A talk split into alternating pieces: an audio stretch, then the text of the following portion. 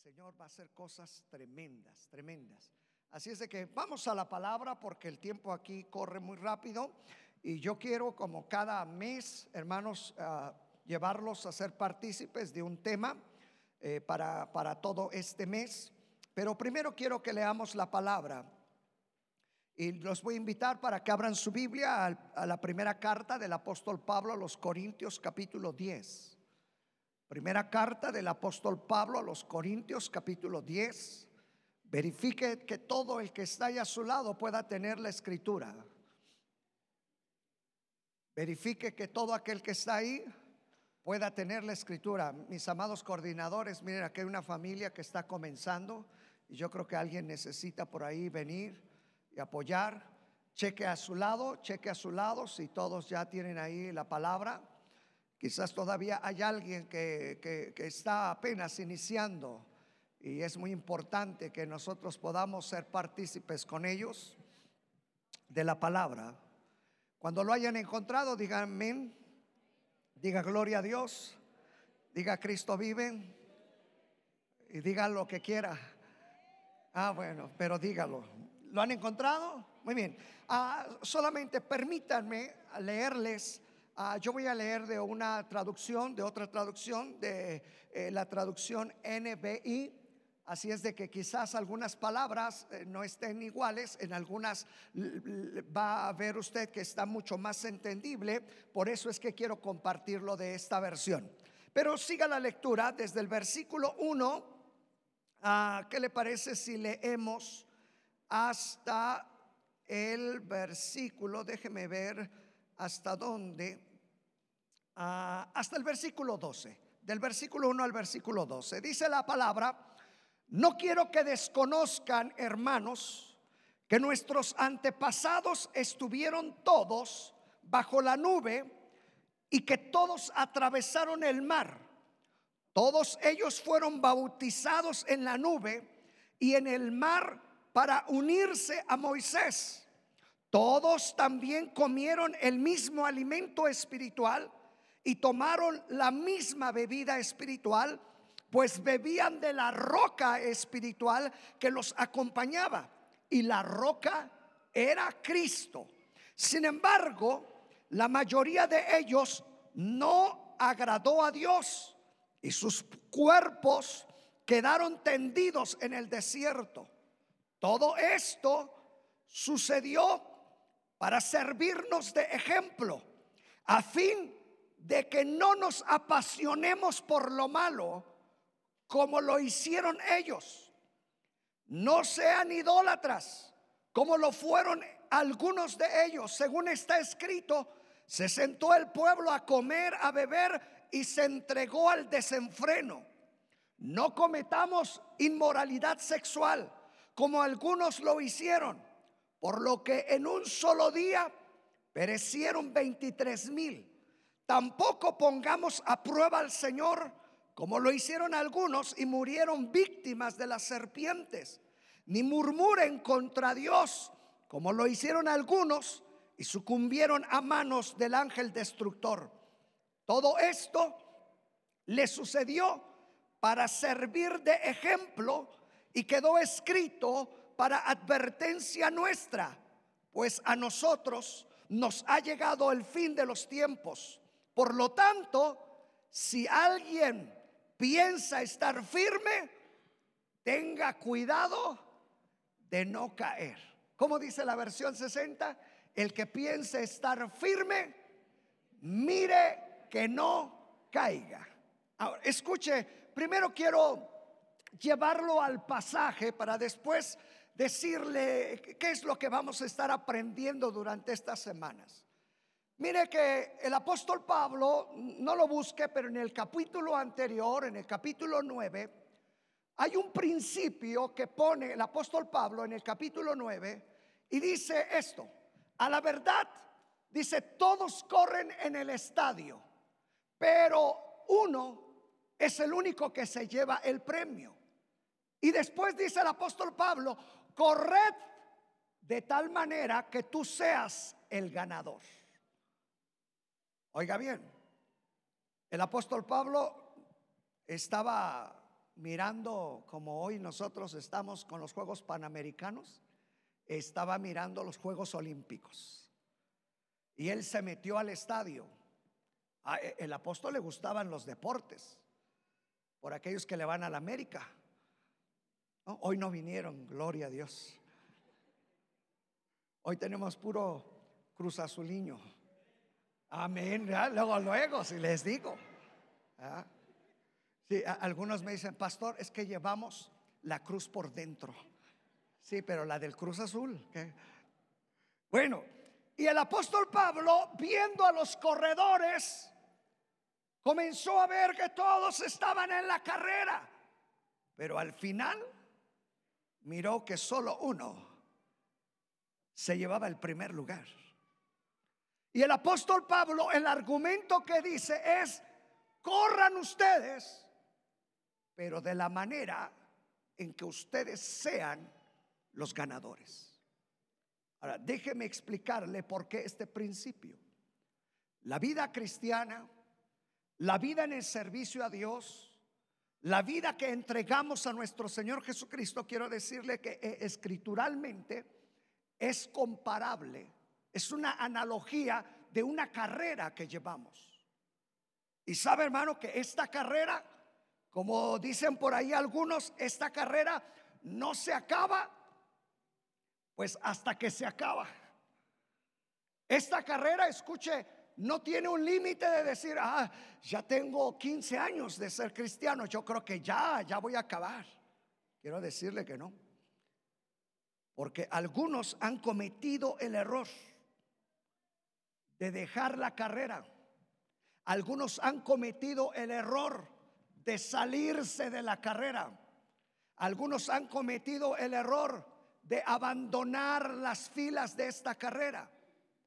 Y el principio bíblico del apóstol Pablo para la iglesia hoy en día es que procuremos con los ejemplos bíblicos que nos pone evitar, escuche, evitar perder la carrera espiritual. Evitemos, evitemos perder la carrera espiritual. No importa cuántos años tengas en la vida cristiana. Yo sé que aquí hay de diferentes edades espirituales. Hay quienes tendrán meses, hay quien tiene meses de haber entregado su vida a Cristo. ¿Usted como cuánto tiene? Siete meses. Mire, ya, ya, ya, ya está creciendo. Ya ella necesita una que otra probadita. ¿ah? No, ya, ya eso ya pasó. ¿A, ¿A cuándo se le dan las probaditas? A esa edad. Muy bien, ya la hermana por eso está en este culto, para ir comenzando a probar la palabra. Pero hay algunos que ya comenzaron a caminar. Porque cuando comienza a caminar un niño regularmente, al año, año, dos meses, habrá uno de esos que ya comenzó a caminar. Ah, ya puros que corren aquí. Bueno, alguno ya dejó la niñez. Cuando se deja de ser niño? De ser niño, sí, a los 12. Ah, ¿Alguno tendrá 12 años ya de convertido? Nadie. Ay Dios, tenemos entonces puro niño espiritual. A ver, más bien díganme cuánto tiempo tienen de convertidos. Vamos a comenzar por los viejos. De edad, de edad. ¿Cuánto? No, yo digo de convertido. ¿Sí? 27. Y, y, este 27 la hermana cumple 28 años. Hermana Martita, como 30. Ah, yo pensé que me ganaba a mí. Y eso que yo estoy más, más este, avanzado en años espirituales.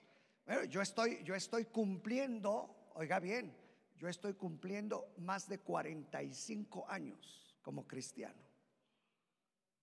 No, no me ve así, ¿eh? porque algunos...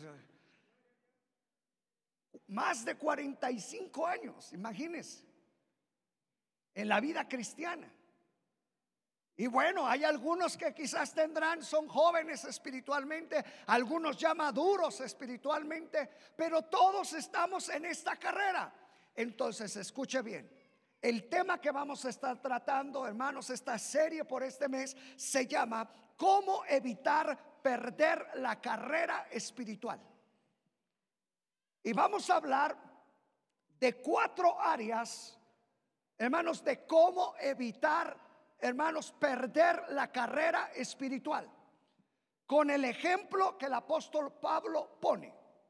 Ahora, escuche bien, lo primero, hermanos, que hoy vamos a aprender, hermano, el primer tema es, hermano, para poder, hermanos, evitar el perder la carrera espiritual, lo primero, hermano, no debemos de olvidar las ventajas espirituales que Dios ha puesto sobre de nosotros. A ver, escúchame bien, hermano. Porque hay quienes, como en la vida, de repente, hermanos, ya no nos acordamos de dónde nos sacó el Señor. ¿Usted recuerda de dónde el Señor lo sacó?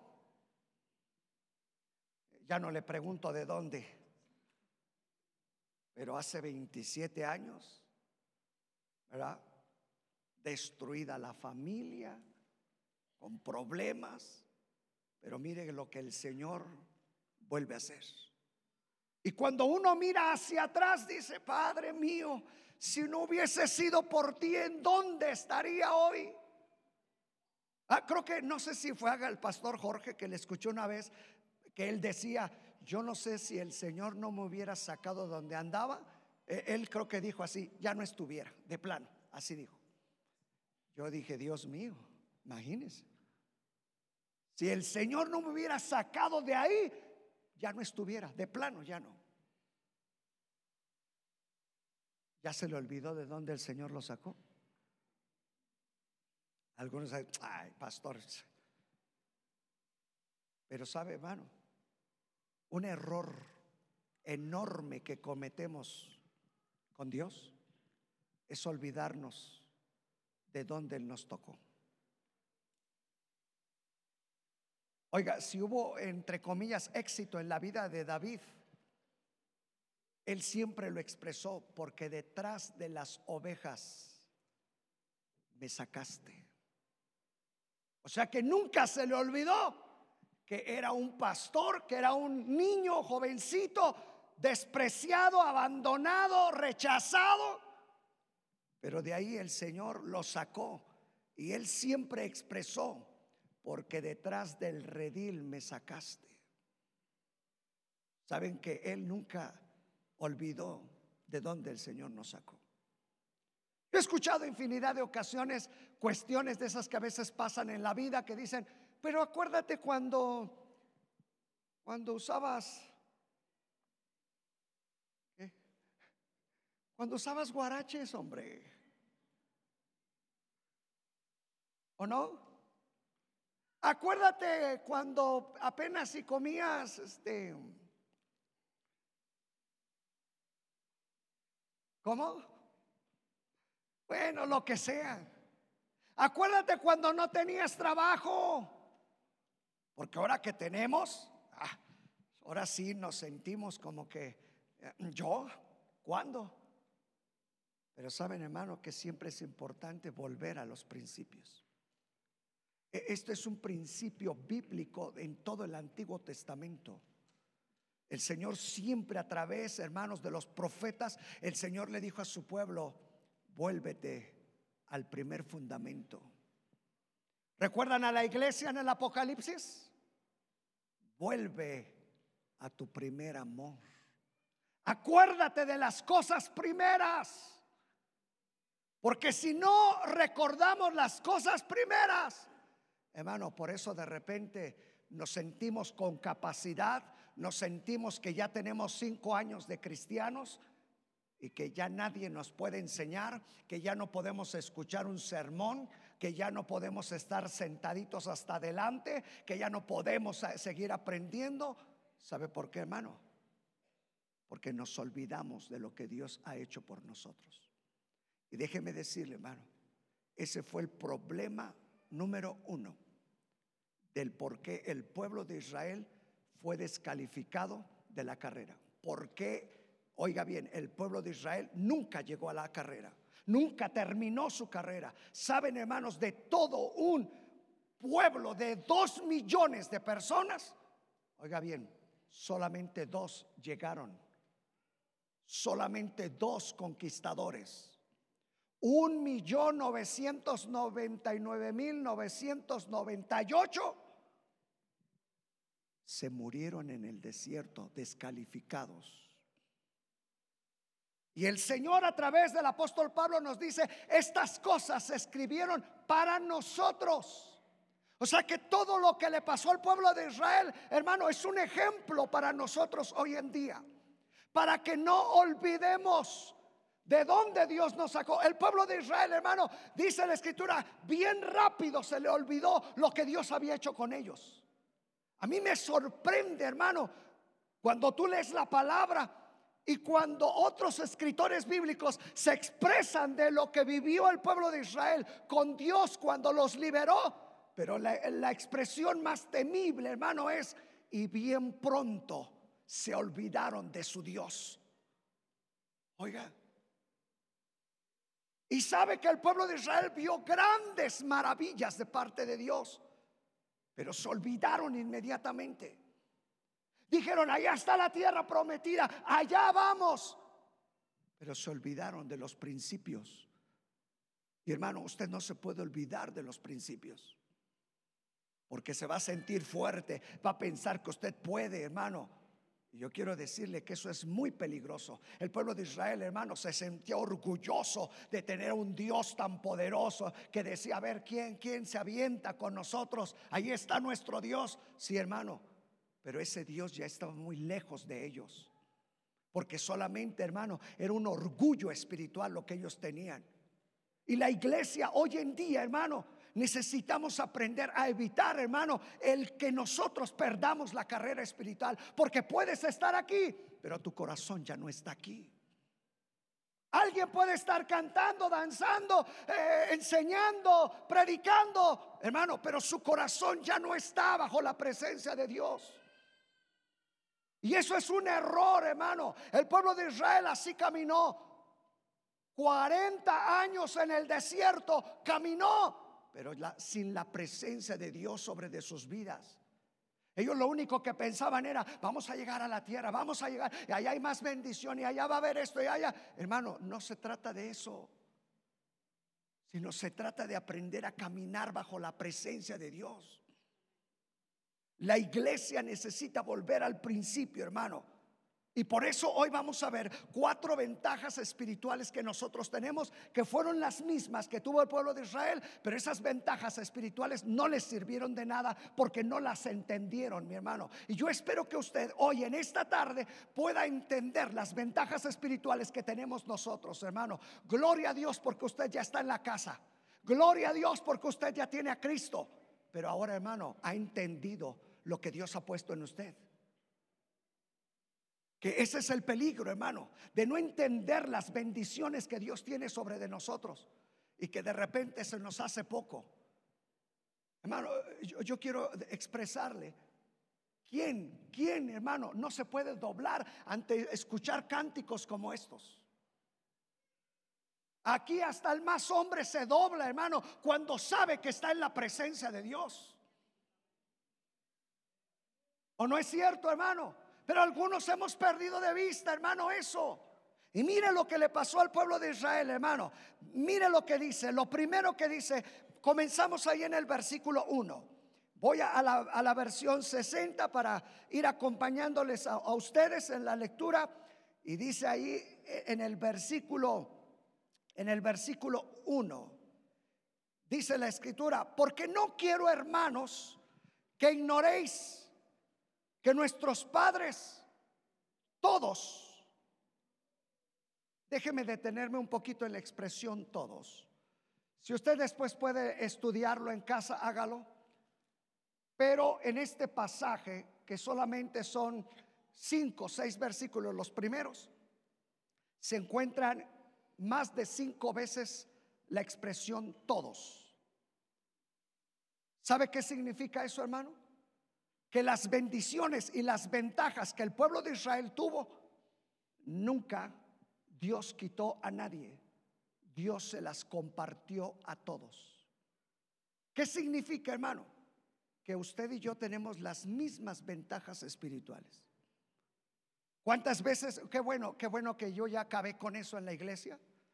Porque todavía hace algunos años venía gente conmigo y me decía, pastor, ore por mí. ¿Y por qué? Y me decían el por qué y al final, ¿y por qué me pide mi oración? Es que usted está más cerca de Dios. Yo estoy más cerca de Dios. ¿Y usted qué? Qué bueno que ya la iglesia, no sé si será porque así les contesto, pero ya nadie ha venido conmigo. Porque, porque todos estamos igual de cerca de Dios. E, es que a usted lo escucha más Dios. ¿Cómo sabe usted? ¿Ah? O sea, todos Dios nos escucha igual. ¿O no es cierto? Todos tenemos las mismas ventajas espirituales, pero algunos todavía es, es, que quizás los que se sientan hasta adelante han de estar mejor. Y el que se sienta hasta el final, no hermano, la presencia de Dios fluye en todos y para todos. Porque las promesas de Dios son para todos. La cuestión es, ¿las tomas? Tú te puedes ir de aquí pensando, yo no soy digno. oiga, porque yo he visto a muchos que no pasan aquí al altar para tomar la Santa Cena porque dicen, no es para todos, solo para los que andan en santidad. Uy, imagínense nada más los que caminaron aquí andan en santidad. ¿Y los demás qué? ¿Sabe? Eso no es cierto. Lo que pasa es que no entendemos que las bendiciones de Dios son para todos.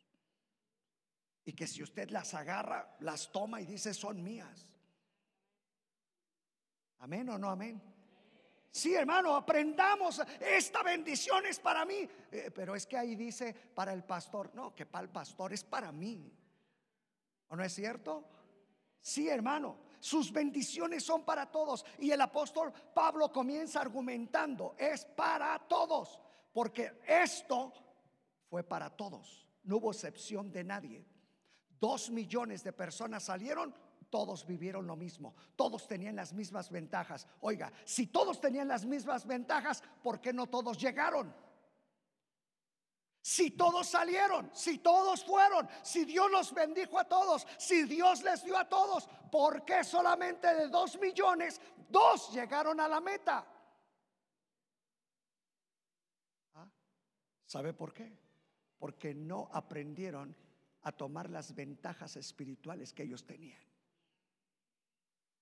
Y luego dice, porque todos estuvieron, estuvieron bajo qué? Oiga, Usted imagínese esto, hermano. E, esto es de imaginación porque no va a haber otra manera en que usted lo pueda entender.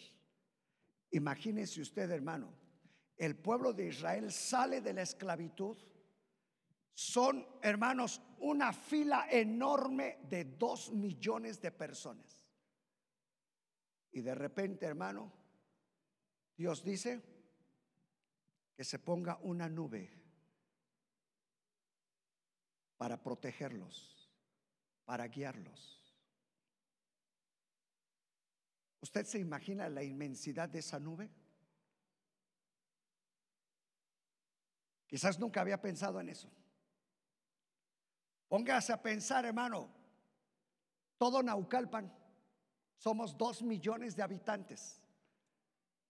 ¿Se imagina la nube? ¿Sabe, hermanos, que los rabinos judíos le pusieron un nombre específico a esa nube, que seguramente algunos lo, han escuchado y a veces eh, cantamos un canto, creo el hermano caballero canta ese canto que dice, la nube de gloria. Sí, si usted canta ese canto, ¿verdad? ¿Quiere cantar? ¿Por qué? Ah, y, y dice este canto, la nube. Ay, hermano, a ver, cántelo. Pues yo no soy. Siempre sí. La nube de gloria de Dios descendió.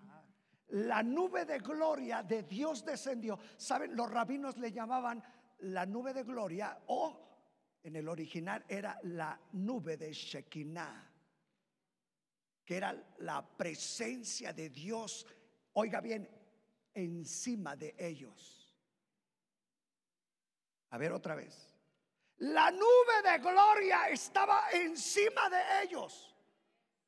Y luego por las noches, esa nube se convertía en una columna de fuego. ¿Usted se imagina eso? No, no se imagina, por eso no dice nada. Oiga, piense, hermano, una nube, hermano, durante todo el día, y hermano, comenzaba a anochecer y esa nube comenzaba el fuego. Ellos abajo, hermano, oiga, qué sorprendente. Imagínense estar ahí acostado ahí en el desierto y ver la nube.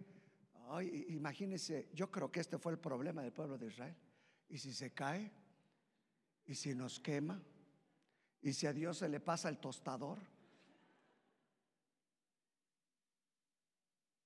¿Usted se imagina cómo el pueblo de Israel estaba pensando de Dios? Ellos, tenían que aprender a disfrutar esas ventajas. La presencia de Dios estaba sobre ellos, hermano. Oiga, si usted ha leído después la escritura, va a encontrar, hermano, que cuando el pueblo de Israel pasaba, hermanos, por pueblos, la gente le tenía temor. Ahí, ahí va, ahí va el pueblo que saqueó Egipto. Y no es lo peor eso. Los acompaña una nube. Y que en las noches es fuego. ¿Se imagina, hermano? Ah, escúcheme bien esto. Pero el problema no era ver la nube, sino que se acostumbraron a ver la nube. Se acostumbraron al fuego. Se acostumbraron a la presencia de Dios. Se acostumbraron al fuego que los, que los alimentaba, los calentaba. Y decían, ah, ya llega la noche, tiene que salir la nube, tiene que estar el fuego. Y lo comenzaron a ver, hermano, como algo normal. Yo no sé, hermano, pero después se lo voy a explicar en tres semanas. Pero déjeme adelantarle. Llegaba la noche y saben, muchos yo creo que hacían esto. Ya está la nube, ¿cuál es el problema? Ahí está. Va a amanecer, ahí está otra vez la nube. Ya, ¿cuál es el problema? Eso fue, hermano, la ventaja que el pueblo de Israel no entendió, hermano. Que lo que iba sobre de ellos, hermano, no era cualquier cosa, era la presencia de Dios, era la gloria de Dios sobre de sus vidas. Se imagina, hermano, si usted y yo comprendiéramos que día con día la presencia de Dios va sobre de nosotros, la gloria de Dios está sobre de nosotros. No lo entendemos. Usted sale de casa y ahí va la presencia de Dios. Ahora déjeme explicarle porque esto va en aumento. Después esa nube desapareció y después les dio el tabernáculo. ¿Se acuerdan ustedes? Y en el tabernáculo residía la Shekinah. Después de esa nube, que era la Shekinah, se convirtió en un fuego que llegaba hasta el templo y donde caía especialmente sobre el tabernáculo y especialmente sobre la caja que se llamaba el arca del pacto. Ahí fluía la Shekinah de Dios. Oiga bien, llegó el momento en que la Shekinah de Dios solamente estaba ahí. Porque si usted recuerda, el pueblo de Israel no aprendió. Creo que una ocasión les prediqué de esto, que Moisés tuvo que sacar un tabernáculo aparte para eh, él estar con Dios y ellos no querían. El Señor les dijo, quiero hablar con ustedes. Y dijeron, no, tú vete a hablar con, con Moisés porque nos da miedo. ¿Saben que a algunos les da miedo la presencia de Dios? Por eso no se acercan, por eso no fluyen en la presencia de Dios.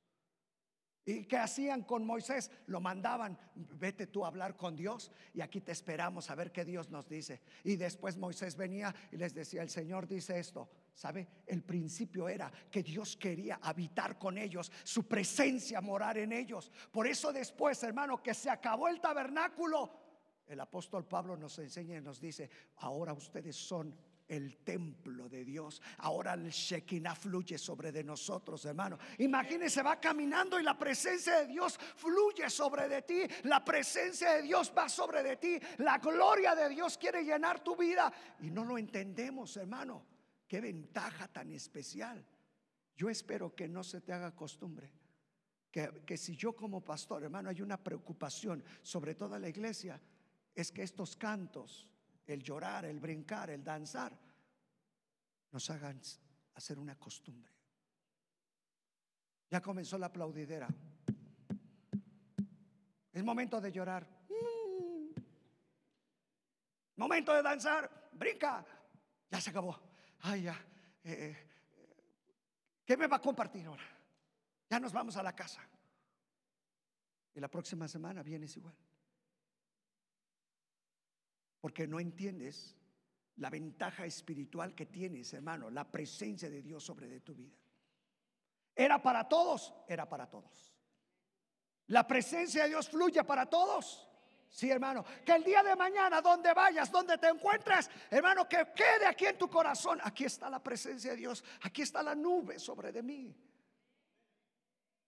Yo espero que mañana esto llegue a su corazón. Cuando lleguen al trabajo y vean a los compañeros Creo que traigo la nube. Creo que el Shekinah de Dios está aquí. ¿No? Por eso los ven diferentes a ustedes. Por eso este loco que trae. ¿Sabes por qué? Porque la presencia de Dios sobre de tu vida. Wow, imagínate la presencia de Dios sobre de ti. Que no se te olvide. Yo, quiero invitarte, hermano. No se te olvide que no es costumbre, porque en el momento que te acostumbres, ya no vas a disfrutar. En el momento que te acostumbres, ya no vas a disfrutar la presencia de Dios. Yo les he platicado muchas veces, hermano.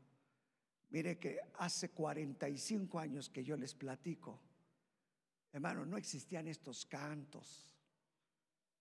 En la, iglesia, donde mis padres se convirtieron y donde yo crecí, donde yo nací, hermano, ¿sabe? El canto más fogoso, el canto de avivamiento más poderoso que había era alabaré, alabaré a mi Señor.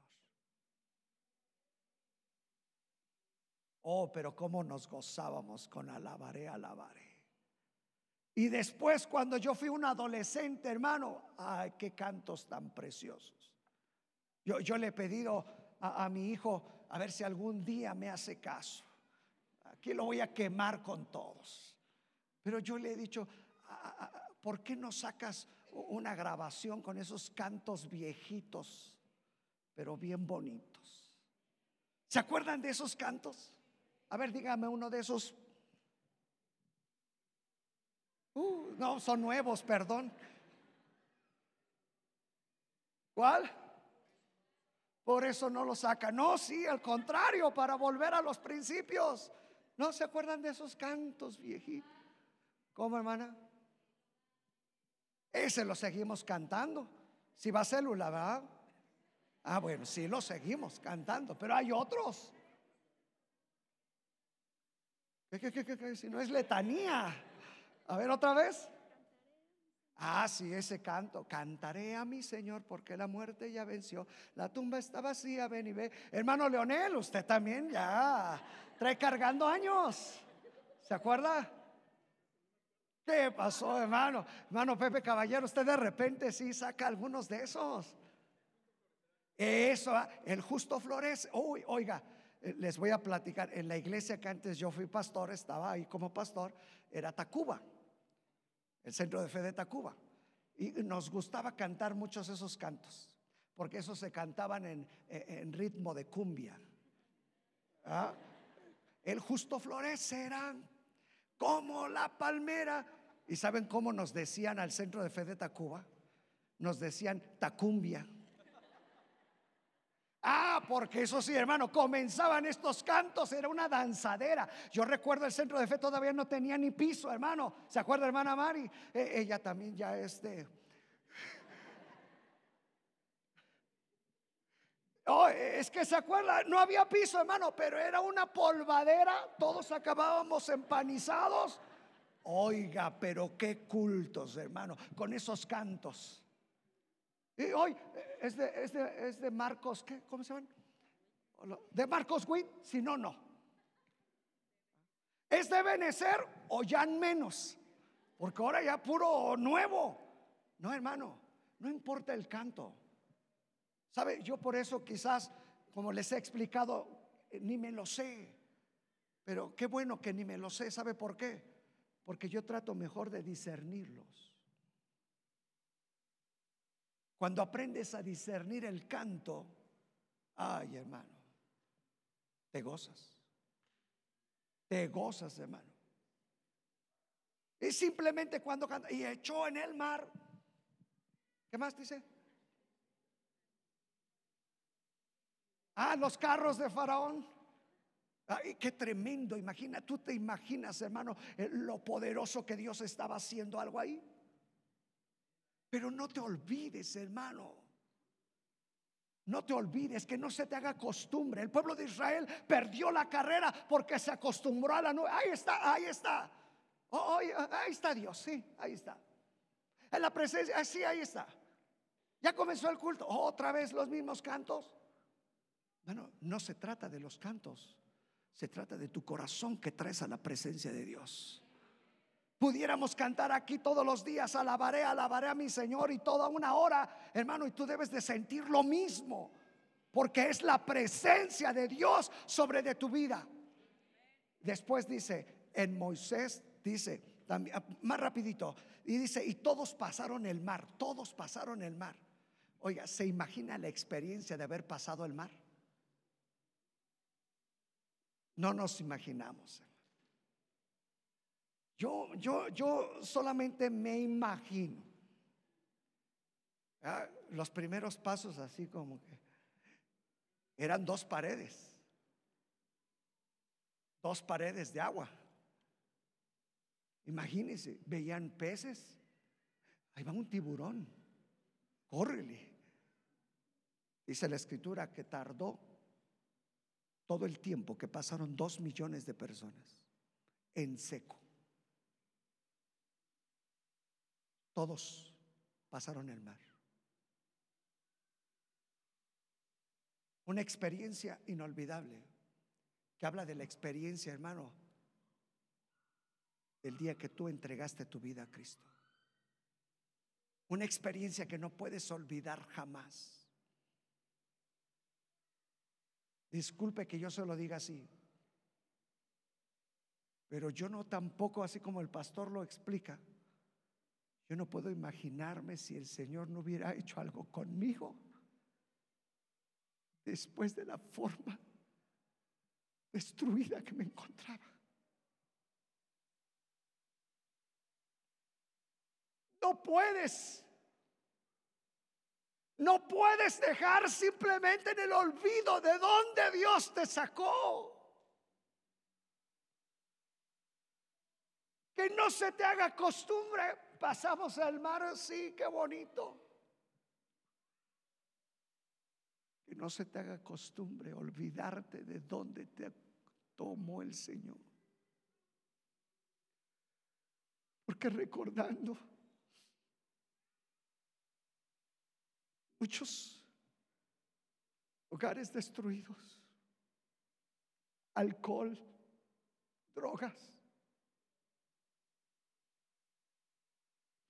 vidas destruidas y de ahí el Señor te tocó. Y mira lo que Él ha hecho ahora. Yo no sé si no te sorprendes de verte de decir, Señor, gracias. Porque mira lo que estás haciendo de mí. Aunque a veces no lo entiendo, aunque a veces no sé. Pero tú estás haciendo algo en mi vida. No nos podemos olvidar de cuando el Señor nos sacó y nos atravesó, hermano, para hacer algo de ti. El apóstol Pablo lo dijo, de lo vil, de lo menospreciado. De ahí el Señor nos sacó. No olvidemos Qué ventajas, hermano. ¿Quién podía? ¿Sabe, hermano, que la experiencia, hermano, histórica más poderosa de un judío hasta hoy en día, hermano, es decir, nuestros padres pasaron el mar rojo. Fue un acto poderoso de Dios. Hermano, que en el momento en que te vean, el día en que Dios me sacó, el día en que Dios me tomó, el día en que Dios se dignó a mirarme es un día especial. Y mira ahora lo que estoy aquí. Porque si no estuviéramos aquí, ¿dónde estuviéramos, hermanos? Y todos en Moisés fueron bautizados en la nube y en el mar. ¿Por qué bautismo? La palabra bautismo significa sumergir. Saben que ellos fueron sumergidos en el mar en la nube y en el fuego. Oiga hermano, ¿qué experiencia tuvieron ellos ser sumergidos en agua y en fuego?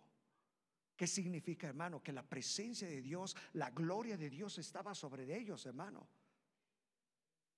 Oiga, usted, usted ha sido sumergido en las aguas, usted ha sido sumergido en el Espíritu Santo, hermano.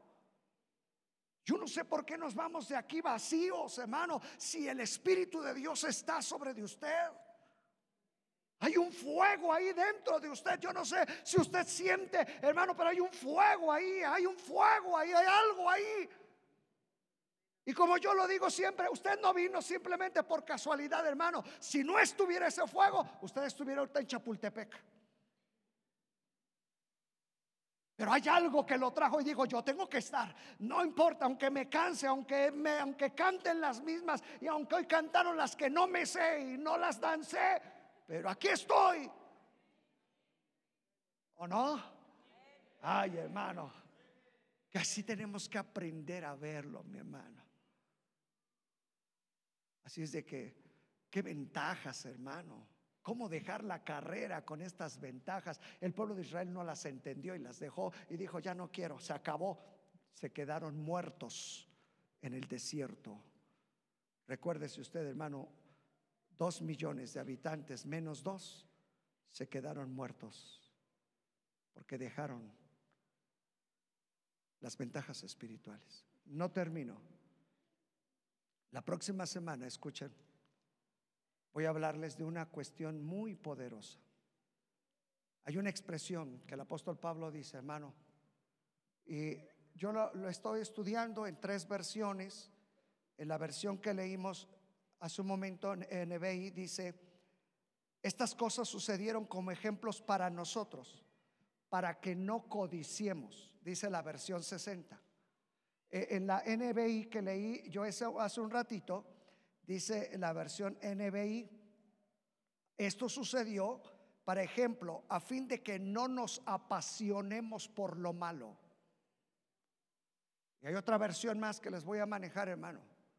¿Sabes qué fue lo que le pasó al pueblo de Israel?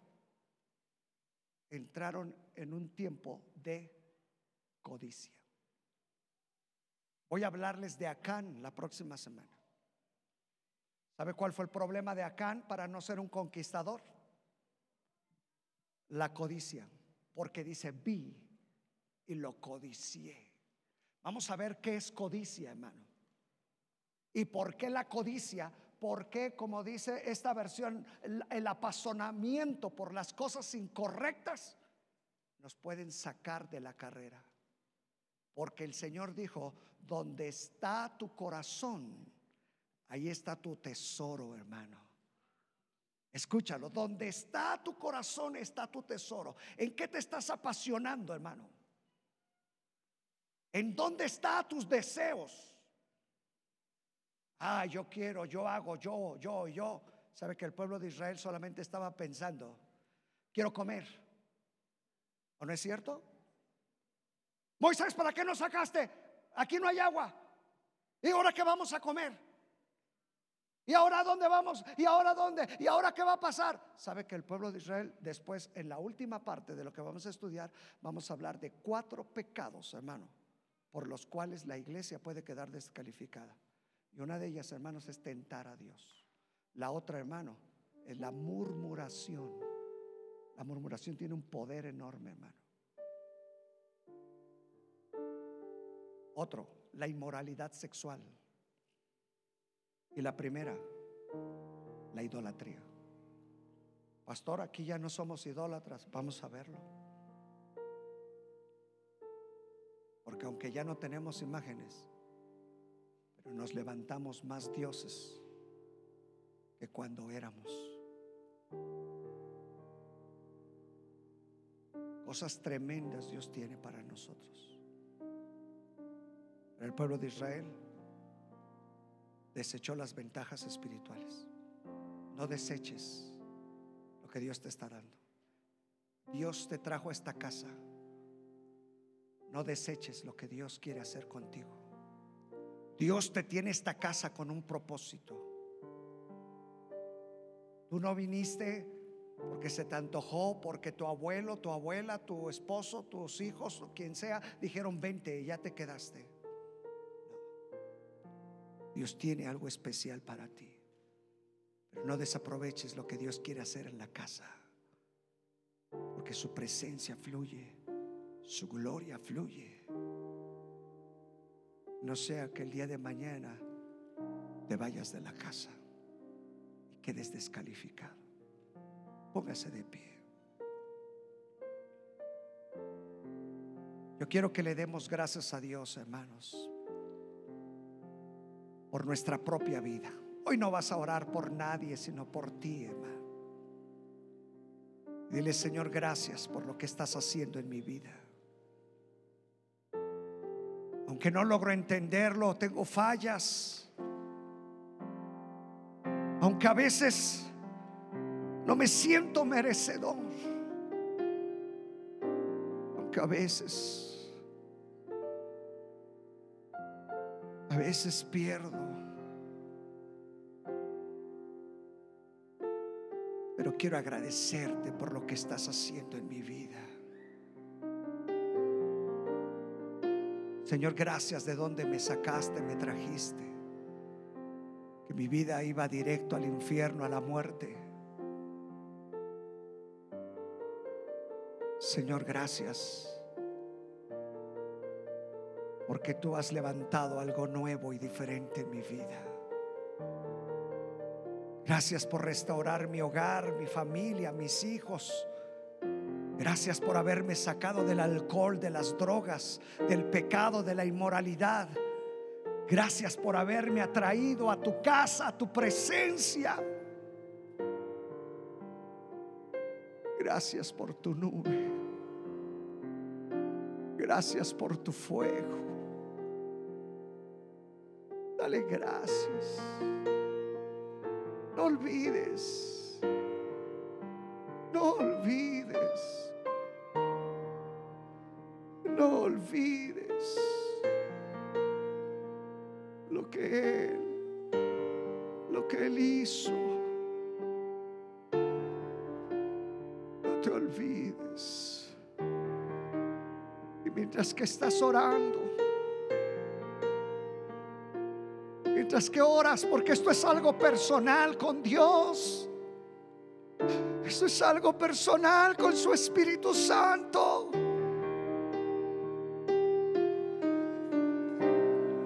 Dile una vez más, fue tu amor.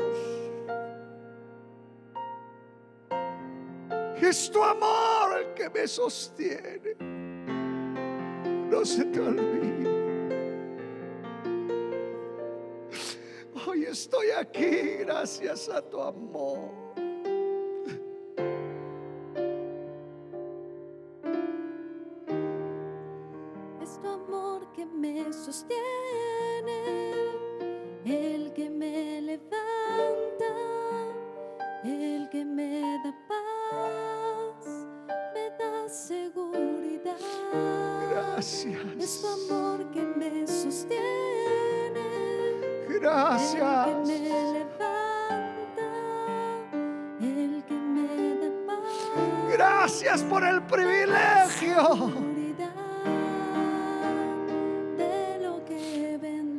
graças.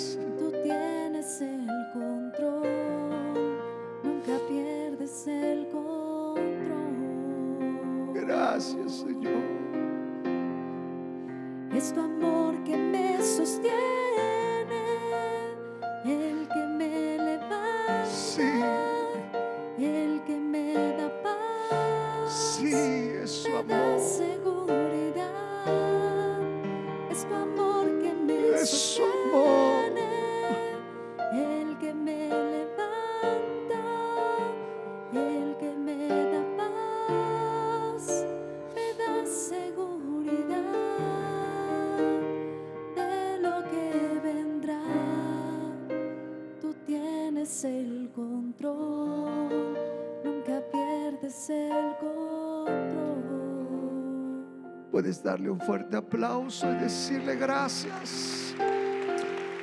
Mis manos se baten para decir gracias.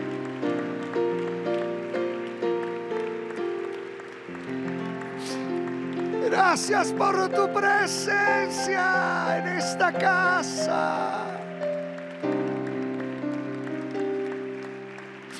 Gracias, mi Señor.